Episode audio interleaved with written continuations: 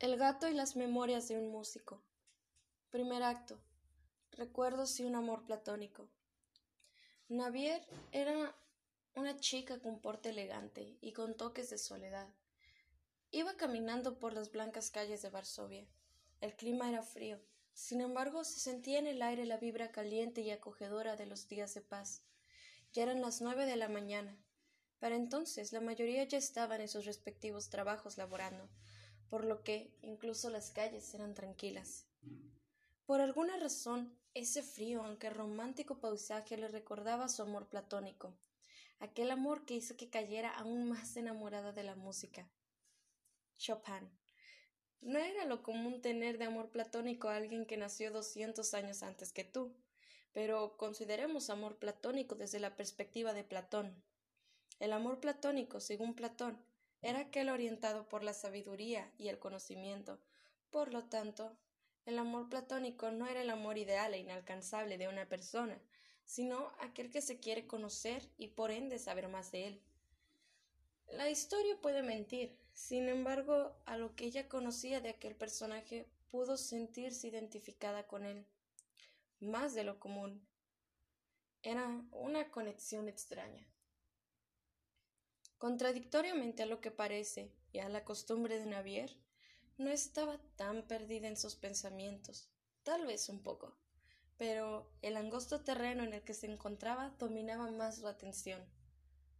Lo había visto varias veces, llevaba años viéndolo en sus sueños, pero esta vez era diferente. Era tangible, cada fachada, cada ángulo. Parecía otro sueño más. Era una imagen tan etérea merecedora de ser guardada en un cuadro. Definitivamente era mejor de lo pensado. Entre pisada y pisada por aquella tierra ahora blanca, hubo algo que trajo por completo su atención al presente, alejándola de la pizca de imagen mental que tenía de su amor platónico y sus comparaciones de escenarios entre realidad y los sueños. Navier siempre fue una persona introvertida, podría ser todo lo contrario a un experto en relaciones sociales. En realidad, tuvo muchos problemas cuando era joven a causa de eso. Pero, ¿ahora qué importaba? Se preguntó cuando vio frente a ella un gran letrero frente al teatro varsoviano. Esta noche, naviera en el gran teatro de Varsovia. Es cierto, ese era su lugar ahora. Ya no es el futuro. Ahora es el presente. Segundo acto. Un gato albino. ¿Qué fue eso? pensó Navier. Claro en un muellido, pero no se encontraba ningún gato alrededor. Tampoco era la costumbre que un gato estuviera en tales calles con este frígido clima. Volvió a resonar el maullido de un gato. Solo la madre tierra sabía dónde estaba, pero como la Violeta también tenía otro amor llamado gatos, le fue imposible ignorar. Tal vez era una pobre camada abandonada en este frío. Hay gente muy mala, o peor aún, tal vez era un. No fue necesario sacar más suposiciones. Cuando menos se dio cuenta, escuchó el molesto maullido de un gato. Le estaba pisando su cola. Ay, no, discúlpame, gatito, pero. pero. pero qué belleza de gato. En definitiva, era un hermoso gato albino, aunque se le podría ver un poco molesto por el pisotón. Rápido cambió su semblante, y ahora parecía encariñado con la mano de Navier que estaba en su cabeza. Entonces lo levantó. Sus ojos eran tan cristalinos que, a pesar de tener unas grandes pupilas negras, daban la impresión de ser como un espejo. De pronto, el gato saltó de las manos de Navier al suelo y salió corriendo, al parecer quería que Navier lo siguiera, pues se volteó de pronto a mirarle para lanzarle un mollido más. Y caminaron apaciblemente a lo que parecía ser un callejón.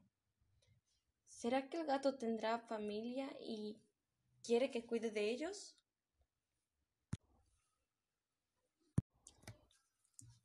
Tercer acto. Un gato y las memorias de un amor platónico. Bueno, hemos llegado. Ahora siéntate aquí. Pero qué cara. El porte de elegancia que Navier tanto había cuidado fue arruinado al escuchar al gato hablar. El gato me habló, pensó ella. Creo que tendré que dormir más. Definitivamente deberías dormir más, pero créeme que, aunque lo hicieras, me estarías escuchando hablar en estos momentos. La chica quedó casi petrificada. Tomó algo de tiempo que todo volviera a la calma, pero la verdad era de que él no era un gato cualquiera. Él era un espíritu de memorias, entidades ancestrales que conectaban los recuerdos y memorias de la gente. Normalmente esto sucedía entre conocidos, tal vez cuando uno fallecía, para que pudieran verse una vez más y darse una, una despedida más formal. Pero también había casos excepcionales. Este era uno de ellos. El gato volvió a cruzar miradas con la chica. Aquel espejo que había en sus ojos de pronto empezó a hacerse opaco y a llenarse de tintes que dieron espacio a un escenario al que la chica fue adentrada.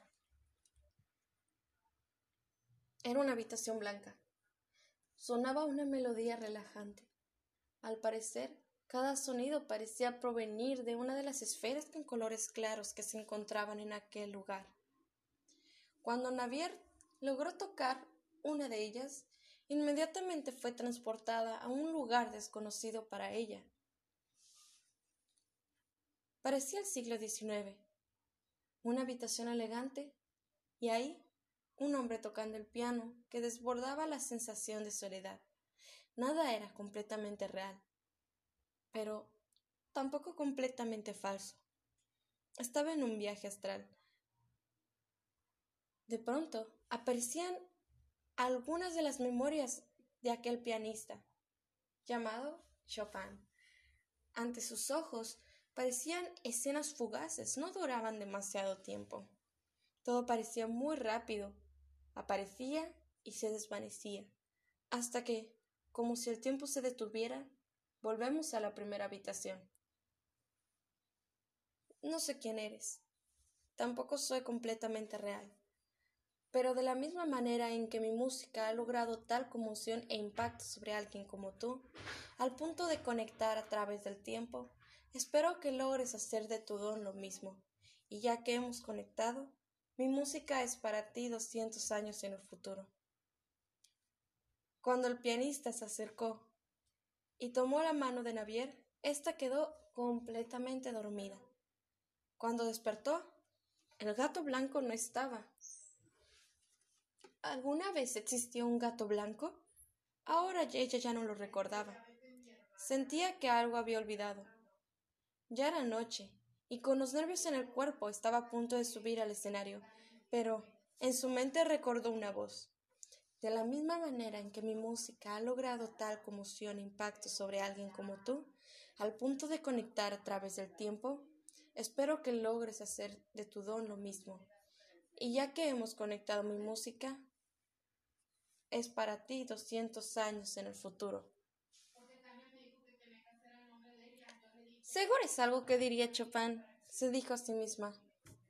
Los nervios cesaron, y como imagen de ensueño, a punto de comenzar un espectáculo digno para recordar, se dirigió al piano y tocó una canción inolvidable.